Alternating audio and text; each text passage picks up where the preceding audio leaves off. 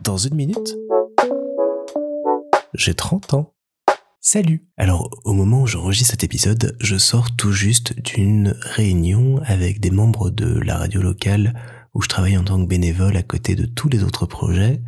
qui avaient pour but de réfléchir à euh, comment on pouvait intégrer le podcast dans les programmes de la radio et au-delà. Et c'est un peu la semaine dédiée au podcast parce que lundi, mon ancien chef dans mon ancienne boîte que j'ai quittée l'an dernier m'a appelé pour me demander de réfléchir aussi à des projets podcast plus liés pour le coup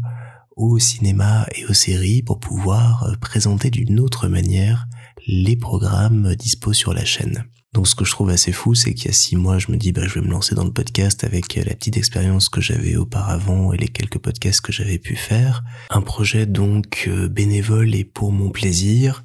Et je me retrouve quelques semaines et mois après à imaginer développer des choses dans un aspect beaucoup plus euh, professionnel et construit que simplement les faire euh, depuis mon bureau tranquillement chez moi. Donc à la fois j'aime beaucoup parce que ce sont des projets qui me permettent euh,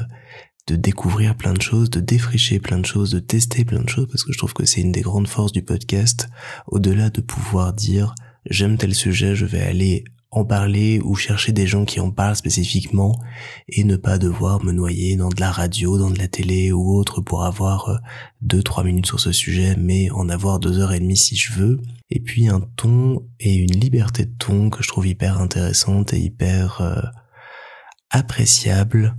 parce que malheureusement tout devient de plus en plus formaté et on est euh, à devoir réfléchir à ce qu'on va dire tout le temps, à remonter, et même si bah, je refais du montage sur le podcast, pouvoir juste par moment dire putain ça me fait chier, l'enregistrer, le laisser dans mon montage et le publier comme ça, et eh ben ça me fait bien plaisir. Et alors pour la petite anecdote, je viens de réenregistrer ce passage parce que Nox, en passant sur mon clavier comme il fait d'habitude, a mis pause au moment du putain fait chier. Comme quoi la censure est partout tout le temps, faites très attention. Mais pour revenir à nos moutons,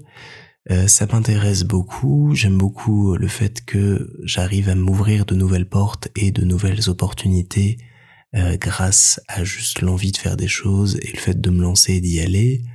Mais je pense qu'il faut quand même que j'arrive un jour à trouver une activité, une occupation qui soit juste une occupation plaisir. Parce que je me rends compte que maintenant, à chaque fois que je fais quelque chose, alors ce sont souvent des projets qui ont un lien avec euh, l'audiovisuel, mais je vais chercher comment est-ce que je peux créer de nouveaux projets professionnels avec eux et par là j'entends être payé ou en tout cas faire en sorte de pouvoir monter des équipes, des projets et créer des choses plus grandes, plus longues et avoir des responsabilités à travers ça. Et ça me manque de me dire juste bah je vais faire un truc où ils ont pas besoin de moi, où j'ai pas me retrouver à gérer des équipes euh, trois mois après mon arrivée, où j'ai vais juste quand je veux, pour le plaisir, faire mon truc. Et je pense qu'en ça,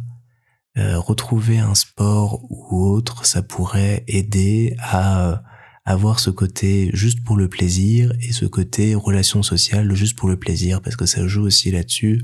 Quand on se retrouve à faire partie d'une équipe où on a un rôle d'encadrement, de coordination, bah, le rapport qu'on a aux autres n'est pas le même et est un petit peu détérioré quand on est simplement pratiquant et qu'on partage juste le plaisir d'être là et d'être avec les autres, avec celles et ceux qui nous entourent. Mais en tout cas, concernant le podcast, je suis absolument ravi. Entre ces deux projets qui se mettent en place, les autres projets de podcast auxquels je réfléchis, les candidatures que j'envoie pour des appels à projets et casting, je pense que l'année 2023 sera podcast et sera vocal, je n'ai vraiment, vraiment pas intérêt à perdre ma voix cette année.